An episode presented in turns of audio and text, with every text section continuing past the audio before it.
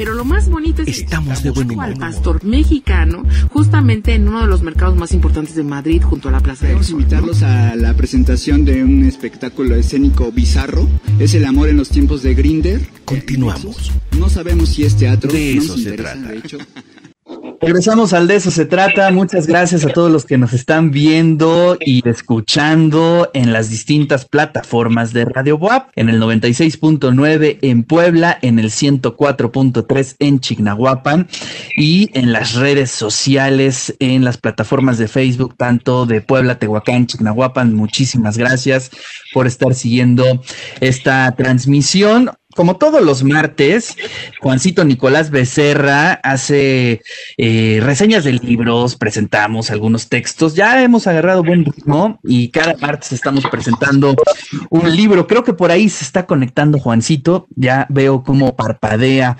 la, eh, la sección de Webex, anda por ahí, pero pues mientras tanto, ah, querido Juancito, ya estás por ahí, estaba yo eh, reclamando que no te conectabas, ¿cómo estás? Gracias por, Bueno, pues muchas gracias. Pues estamos iniciando la presentación, estamos iniciando la presentación del libro Bellatín en su proceso, Los gestos de una escritura, que ya tiene algunos meses que se publicó, pero pues no habíamos tenido oportunidad de platicar con los coordinadores, con los editores de este texto. Entonces me voy a permitir eh, presentarlos. En primera instancia quiero presentar a mi querida amiga Alicia Ramírez. ¿Cómo estás, Alicia? ¿Cómo, ¿Qué cuentas? ¿Cómo va el estado eh, apocalipsis zombie? Sí, pues ahí va, ya, ya mejor, mira, hoy estoy sentada, que ya es ventaja.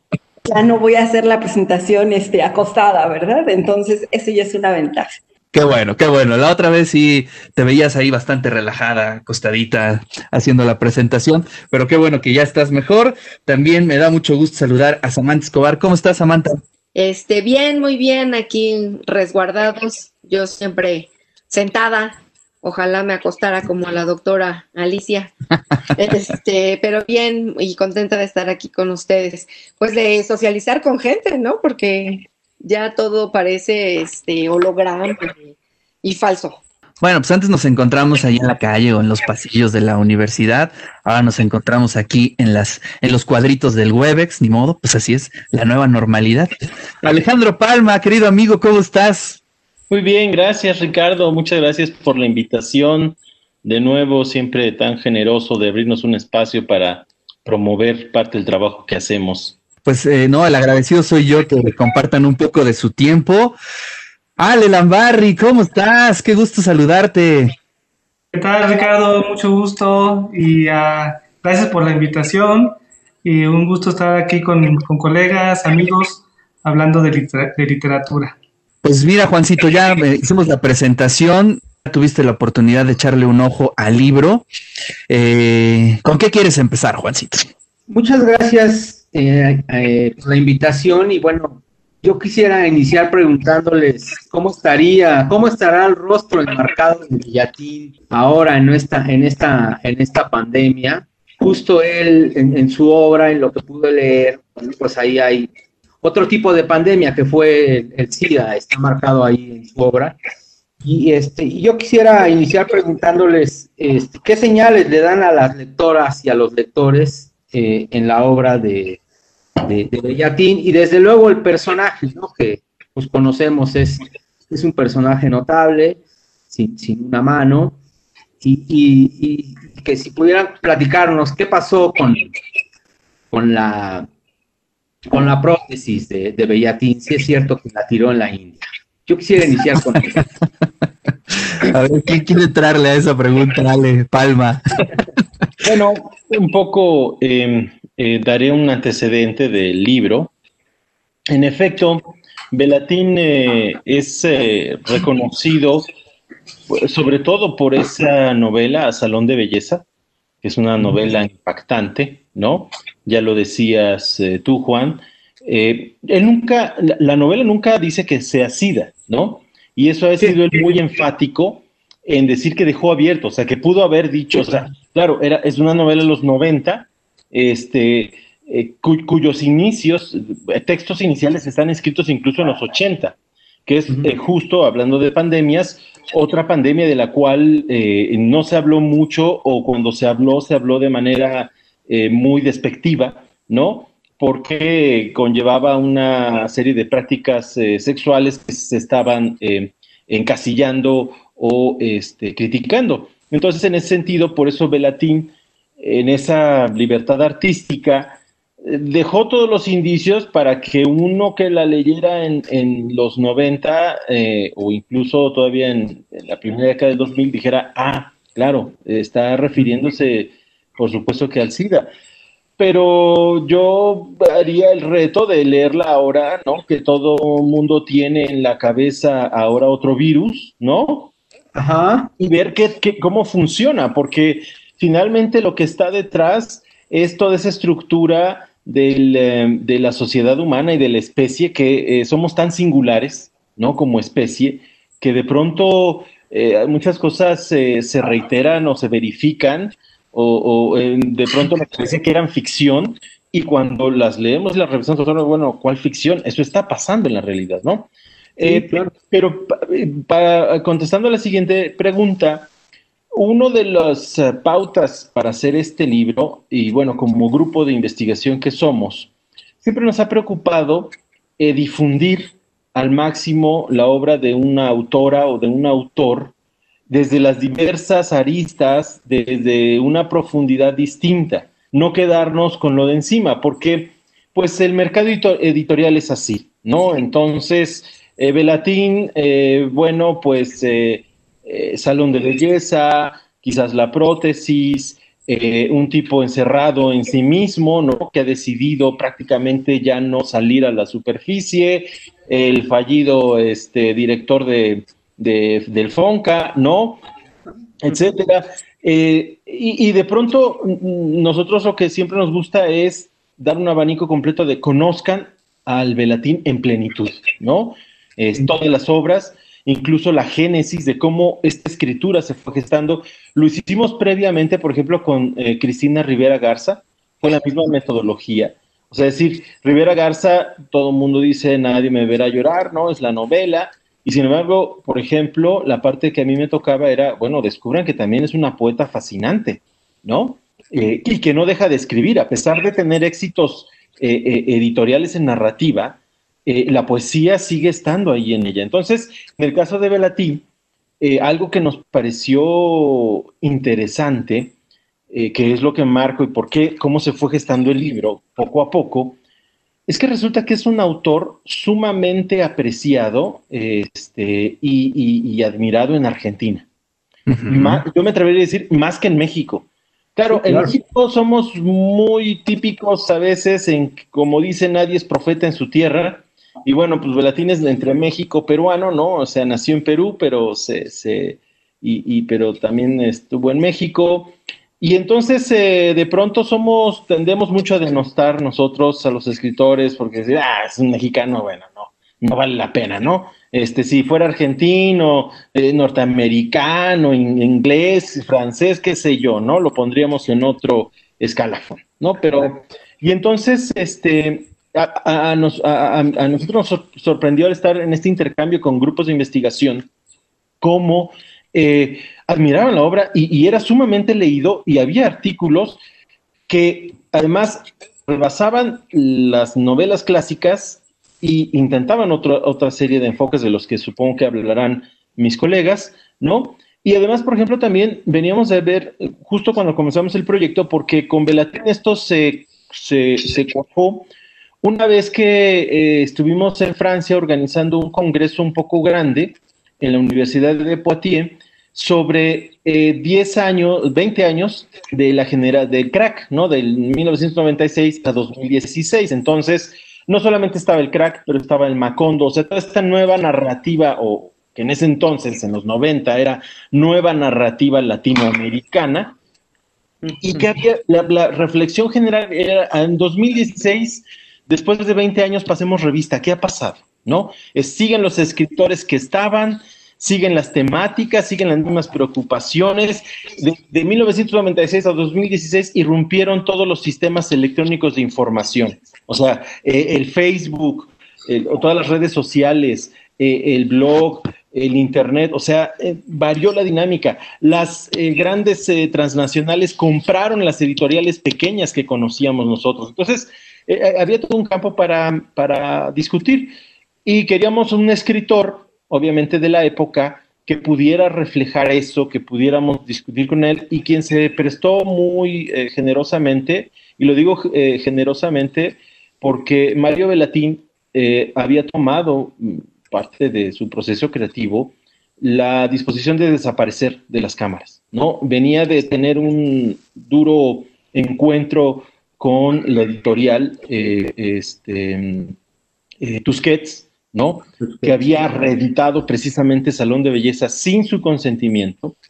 Y entonces se abrió un debate que, que logró también tintes internacionales de realmente quién es el que tiene el derecho sobre la obra, la editorial o el autor, ¿no? Y entonces, claro, él con un buen abogado logró salir con un buen acuerdo eh, con eh, Tusquets, ¿no? Y dicha novela, di- dicha reedición se, se vino para, para abajo, o sea, la, la- la- la descartaron, la quitaron del catálogo. Y bueno, no quería cámaras, ya no quería eh, estar enfrente y dijo, pero miren, veo ahí a muchas personas que me han estudiado desde hace tiempo, no solamente ahorita, sino gente que desde los 90 ha estado escribiendo artículos. Pues sí voy. Fue, y entonces ahí hablamos, oye, vamos a hacer un evento dedicado a tu escritura, no lo han hecho.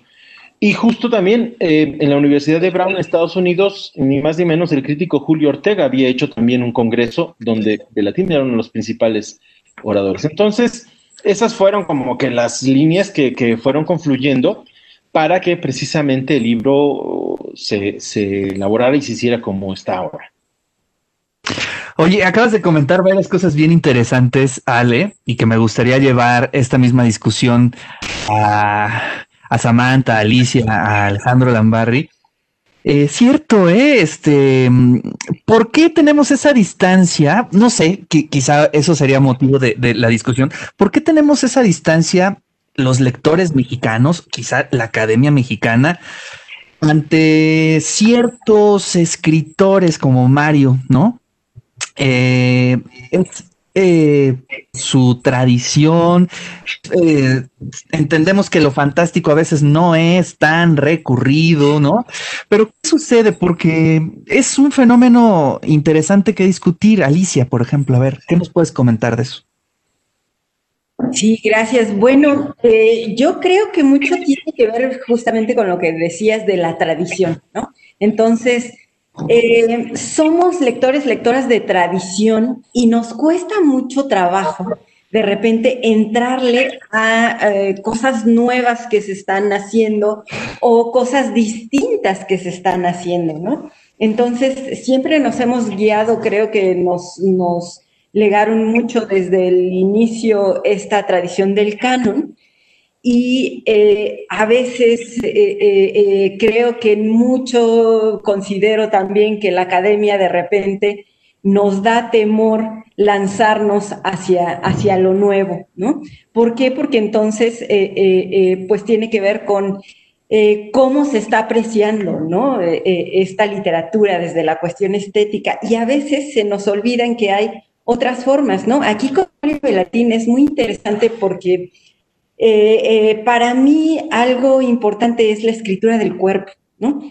El cuerpo desde eh, como centro de, todo, está escribiendo desde el cuerpo y desde cómo es un cuerpo anómalo además, ¿no? Que es lo, lo interesante y de repente creo que pues mucho es que a veces queremos irnos tanto a la cuestión de, la, de la forma que cuando toca estos aspectos sociales, ¿no? O estos aspectos que tienen que ver con el propio eh, este personaje que es Mario Velatín, no solamente como escritor, ¿no? Sino el personaje que ha creado de sí mismo, me parece que eh, eh, pues existe o pudiera existir como una especie de, de temor hacia, bueno, no quiero que todo parezca lo social, ¿no? Bueno, yo que estoy metida en todas estas cuestiones de género donde eh, podría de repente eh, confundirse mucho la cuestión social, ¿no? Y que no nos damos cuenta que todo esto, pues, tiene que ver con el lenguaje, porque el lenguaje finalmente es algo social. Entonces, cuando tocamos estas partes es qué tanto me está dando estas imágenes a través de otra perspectiva, o sea, me está cambiando mis referentes completamente y eso es lo que no apreciamos a veces en cuanto a la estética, ¿no? Claro. Es más a, juzgarlo por la parte social, creo. Sí, oye, y fíjate que también algo que dijo Ale interesante eh, es, a ver, estamos hablando de un autor contemporáneo, por ejemplo, a los del crack, ¿no? Que más o menos comparten eh, los mismos tiempos, son prácticamente de la misma generación. Sin embargo, no sé qué, qué, pase. Eh, por ejemplo, yo leo a este, pues a muchos del crack, no vamos a decir nombres para no meternos en broncas, pero eh, ya se notan viejos, ¿no? es una lectura que ya cuesta trabajo hacerlas y por ejemplo, yo puedo leer a, Mario, mis alumnos allá en ARPA leen a Mario y se fascinan de leer a Mario. Ale, ¿tú qué opinión tienes de eso? Bueno, eh, yo creo que sí, Bellatín es un autor que se ha actualizado, que está en constante desafío de las, de las formas que ha utilizado. Eh, es un autor que bueno, la, novela que comentaban, eh, Salón de Belleza, es en cierta manera tradicional, eh, lineal, eh, tiene una trama clara, obviamente muy, muy interesante, muy, muy sugerente, la parte de la pandemia. Y de pronto en sus siguientes textos, yo por ejemplo, revisé, analicé su, su novela Flores. Flores. Totalmente distinta, ¿no? Es una novela fragmentaria, eh, cada capítulo tiene nombre de, una flor y este y luego, bueno, él mismo eh, publicó este texto en tres ocasiones distintas y en cada publicación cambió algo. Hizo, eh, por ejemplo, cambios en los encabezados, cambios en algunas frases. Entonces casi que te pone como unas pistas y el lector es un detective que, va viendo estas, estas modificaciones, ¿no? Entonces sí es un autor que, innova, que es muy consciente de, las prácticas formales que utiliza, eh, de pronto el narrador también interviene al interior del texto y el narrador se llama eh, eh, Mario Bellatín, ¿no? Entonces es, es, algo, es algo muy, muy interesante, ¿no? Entonces creo que por eso tiene eco, tiene actualidad y de ahí también que para nosotros los, académicos, pues de pronto sea una mina de oro que se puede estudiar eh, desde la metaficción, los estudios de género, la parte cyborg, ¿no?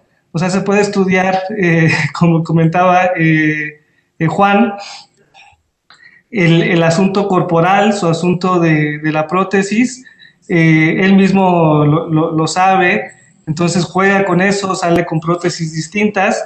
Yo de hecho estoy esperando a ver qué prótesis saca ahora, ¿no? Con, la pandemia. Entonces se puede estudiar desde él, desde su obra. Eh, es un autor de, siglo XXI, ¿no? Que, que se apropia no solamente de la anécdota, de la trama, sino de la figura autoral y de su contexto de, lectura. De ahí pues que pues sea, sea muy interesante, ¿no? Samantha, pues tú eres eh, coautora de, este texto junto con Ale. Creo, que, alguien tiene Bueno. ¿Yo? No, no sé. no sé, alguien. Pero a ver, cuéntanos este un poco sobre. Ah, es, Mario, es Mario que nos está haciendo el juego, ¿no? Eh, un poco tu experiencia en torno a este artículo, esta novela, que bueno, pues es una de sus eh, principales obras y que bueno, pues está repleto de, juegos, ¿no? Eh, es un autor que le encanta jugar, eso es algo también padrísimo.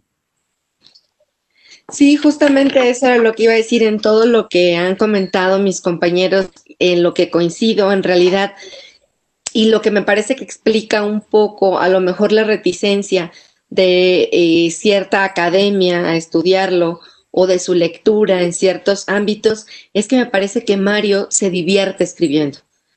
Y esa diversión hace parecer que no lo toma en serio y que se está burlando de su lector. Le, pone tantas pistas, le pone tantas claves, pero no lo hace, yo siento, desde la burla, sino desde el juego mismo, desde lo lúdico que para él puede ser el que lo lean de una forma o lo lean de otra, porque me parece que además él mismo juega consigo, con su personaje autor.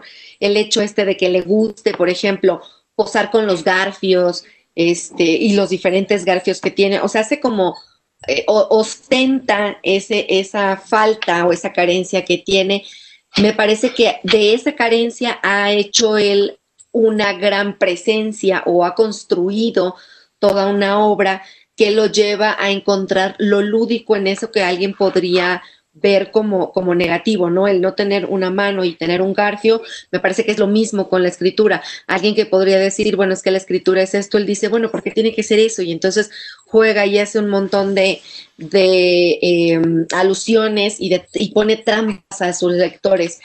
Eh, yo precisamente, mi, mi primer acercamiento con Mario fue precisamente Flores y fue una novela que me descolocó cuando lo conocí a él, en, no en persona, sino cuando lo busqué después de haberlo leído y vi que era alguien con una malformación, porque de eso me hablaba sus, textos, o me hablaba como de lo raro, de lo anómalo, no necesariamente de su malformación, sino de aquello anómalo, eh, negro, sucio, oscuro, que todos tenemos en algún lugar recóndito, pero de lo que él hace gala.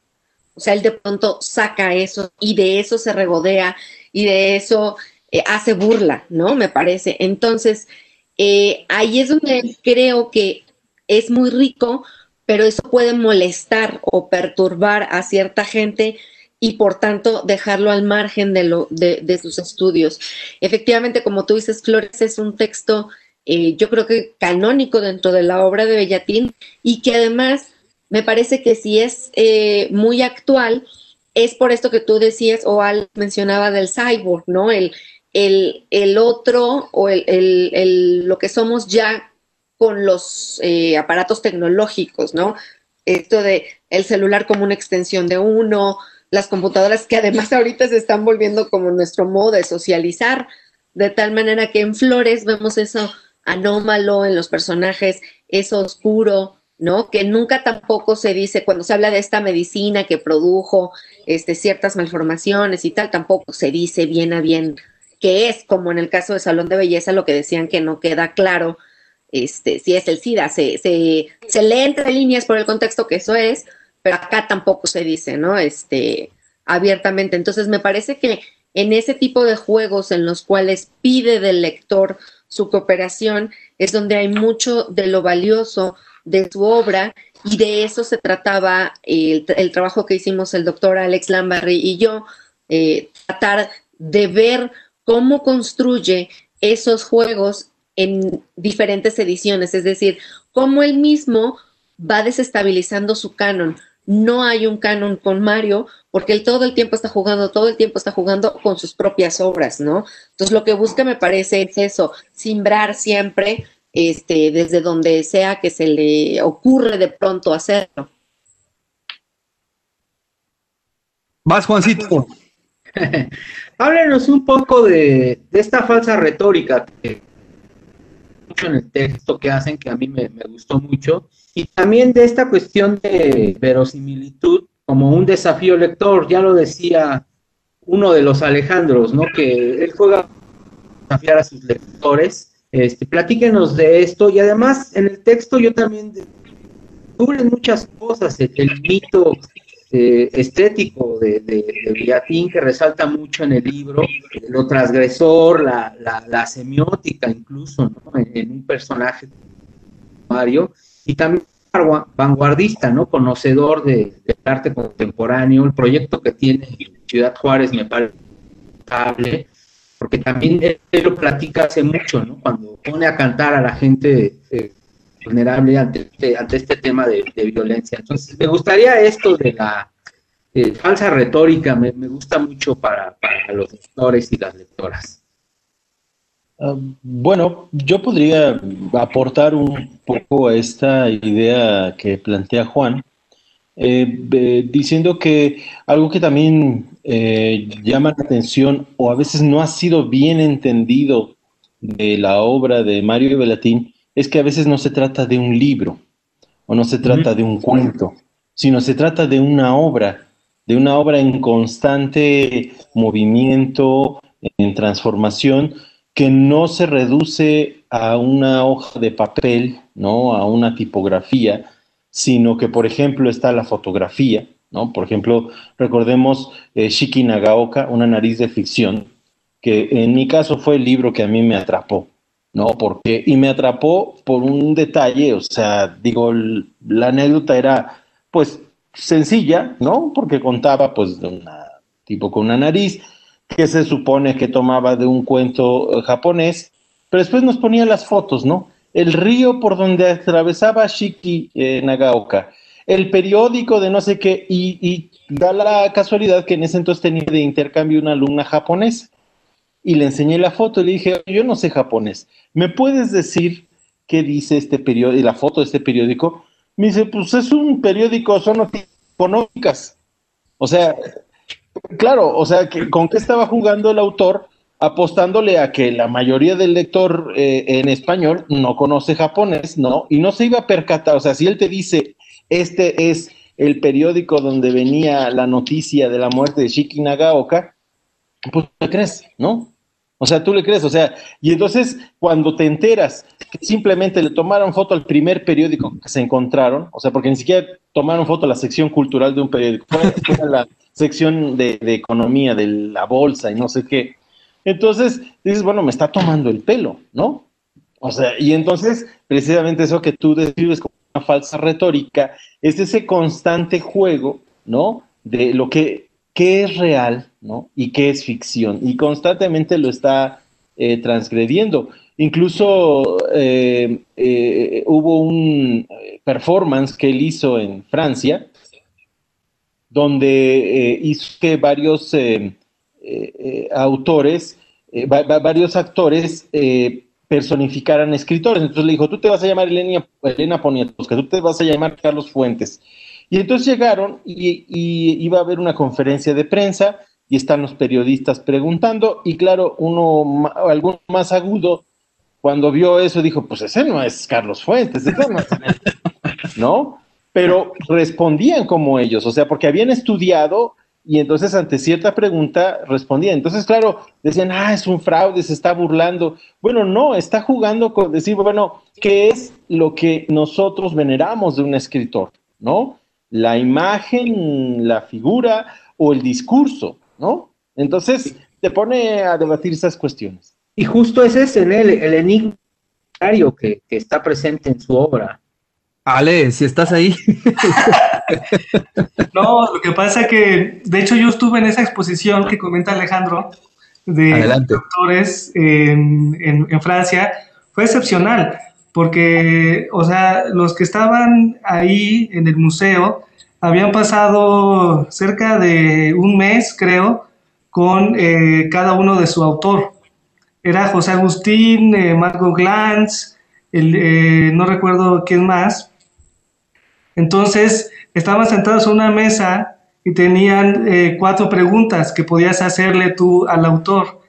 Y la persona que estaba enfrente había estudiado eh, la manera en que hablaba cada uno de sus autores, se comportaba y tenía el texto tal cual, ¿no? De ahí que pues era, era muy sugerente, muy interesante y que va ligado pues con, con esto que, que hablamos de, de Bellatín, eh, en, un, en, una época como la nuestra, en donde, bueno, casi que el, el, desafío de la vanguardia de pronto parece imposible o muy lejano, porque es una época, claro, más, más comercial, ¿no? Y más escéptica. Entonces muchos autores eh, deciden, bueno, retomar eh, formas de escritura hasta, hasta cierto punto comerciales o accesibles. Em, y él no, él, él, todavía como que tiene esta, eh, este deseo de, escribir eh, transgrediendo lo que es la hoja de papel, de encontrarse al lector, pero no se lo encuentra como Bellatín, sino se lo encuentra como una máscara de otro autor. Eh, y eso, bueno, eso creo que hay que enfatizarlo, reconocérselo y agradecérselo para, ya sea que nos guste o no. A veces yo recuerdo incluso en esa exposición, pues sí, claro, había mucha gente que llegaba diciendo, bueno, yo quiero ver a José Agustín y de pronto está esta otra persona aquí, ¿qué es eso, no? Y a pero hay que, hay que agradecerle esa, esa inquietud de vanguardia, ¿no? Que, está, creo, en el centro de la innovación literaria. Y además eso nos lleva a preguntar, o, mm, cuando tuve la oportunidad de, charlar con él, que de ahí estuvimos Alicia en Radio WAP ya hace tiempo, eh, tengo mucho, mucha curiosidad por saber cómo fue su formación, ¿no? para tener una obra así de extraordinaria. Y además, no sé, ustedes a lo mejor me pueden desmentir, pero no encuentro referentes en, por lo menos en la literatura mexicana, en su formación, o, que haya algo con qué, o alguien con quien compararlo. No hay, ¿verdad? No sé qué opinan ustedes. Pues este, eh, sí, como es que ese es el caso curioso con él que incluso si te fijas, es una persona que ha cuidado mucho también su perfil de escritor, lo que publica en redes, lo que sale, etcétera, ¿no? Eh, todo parece que está bajo control, ¿no? Incluso los descuidos. Eh, por esas fotografías, por esas actitudes de tirar la prótesis, ¿no? Al, río, o sea, eh, que, que, en efecto nosotros lo, cuando lo tratamos más fue en la etapa que ya no traía prótesis, ¿no? Había decidido eh, deshacerse, eh, porque dices es algo extraño, ¿no? Que no, no es, forma parte de mi cuerpo. Y, precisamente eh, en eso también está su, formación. Él es peruano, o sea, sus padres son mexicanos, nació en México, pero muy chico se fue a vivir a Perú. Sus primeros, digamos, en Perú le dicen panas, ¿no? Sus primeros panas fueron este, escritores peruanos. Publicó incluso, o sea, él no crean que de pronto se, le ocurrió hacer esto. Eh, está la anécdota que su primera eh, novela, eh, cuando la publicó, estuvo vendiendo boletos para asistir a la, a feria. Lo vendió en blanco. Y entonces, exacto, exacto. Entonces vendía parte del bono para que fueran a, a publicar el libro, etcétera. O sea, ya sí ese tipo de, cuestiones de, eh, previas en Perú. Claro que de pronto este, eh, decidió moverse a México porque la, de hecho la primera edición de Salón de Belleza es peruana, ¿no? Este, eh, decide moverse a México, que siempre había tenido esa conexión, y entonces decide romper con lo peruano. Dice, no, ahora soy mexicano, ¿no?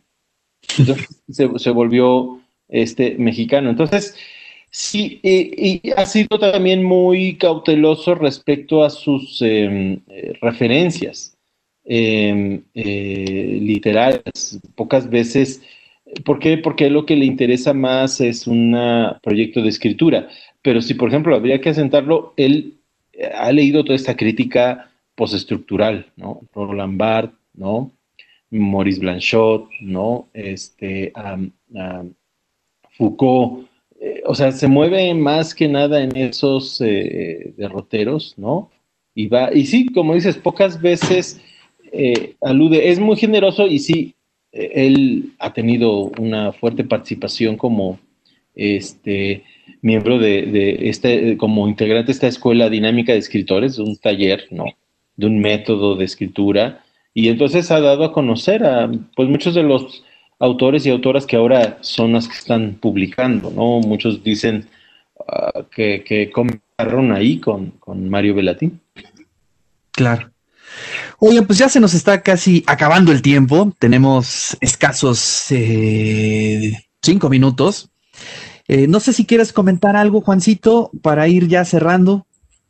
Justo, digo, creo que va muy, muy enlazada a lo que nos, platica Alejandro Palma. Yo, yo les quería preguntar de ese niño, porque también es algo que él menciona mucho, ¿no? Ese niño escritor y ese niño lector, este, y que está reflejado en la obra, ¿no? Ojalá que pudiéramos cerrar con, con algo de eso que él mucho, ¿no? En, eso, ¿no? Que desde niño tenía esa inquietud y, bueno, pues está más que demostrado, ¿no? Toda su, su trayectoria. Y también si, si los inventos en su obra este, nos pudieran compartir algo, que eso, eso agrada mucho ¿no? a los lectores, porque pues no sabemos si son ciertos o si son verdaderos. Sí, mucho yo creo que tiene que ver con eh, eh, eh, este personaje que decíamos que, que, que, forma, ¿no? este, desde pequeño. Entonces es ¿Quién es Mario Velatín? Y, no sabemos de repente, justamente pasa esto que eh, estamos discutiendo, ¿no? Mario Velatín, personaje o Mario Velatín, escritor, ¿no? Eh, es donde eh, justamente estamos ahí rayando en, en lo que quiere el autor, ¿no? Porque es cómo se va formando, cómo nos va incluso llevando de la mano también por su vida, ¿no? Algo también que nos llamó la atención, por ejemplo, es eh, que existe ya un archivo de un escritor vivo, ¿no? Que, tienen en Argentina con eh, eh, Graciela Kochluck y, y es muy interesante porque estamos acostumbradas, acostumbrados a que eh, tenemos un archivo de los escritores muertos, ¿no? Aquí tenemos un archivo de, de, haciendo Mario Velatín en este preciso momento y las distintas versiones. ¿Por qué? Porque además es cómo se va construyendo este personaje. Y algo creo que muy importante es ese inicio en la niñez, ¿no? Y entonces él dice, yo mis novelas las empecé a escribir, eh, mi, mi, vida y en sí esto es una novela. Y esta novela la empecé a escribir desde que era niño, ¿no? Y entonces eh, creo que mucho tiene que ver también con este juego que, que comentábamos ya entre Mario Velatín, que cómo se está proyectando hacia ese personaje y cómo además se está riendo de nosotras, nosotros lectores, ¿no? Eh, para darnos estos, estos indicios o no, para continuar. Y es ahí donde justamente decimos, uy, ¿está la verdad? ¿Está la verdad o no? Y bueno, veracidad tenemos, verdad no sabemos, ¿no? Claro. Bueno, pues ya estamos cerrando eh, eh, el de eso se trata, la presentación de este libro. Por último, solamente eh, que nos quisieran contar, no sé, Ale, Samantha, Alicia o Ale, Ale Lambarri, este, pues, ¿por qué se dio la edición en Argentina? Eso es algo también anómalo. Bueno, si quieren les cuento yo, porque... Venga. De hecho, hablando del archivo, eh, que comenta la doctora Alicia, eh, tuve la suerte de, ir a Argentina para consultarlo. Eh, está con la doctora Graciela Gottschluck y ah, el archivo, bueno, es una maravilla, la posibilidad de, consultar sus documentos, de trabajar ahí con, pues, con su obra, ¿no?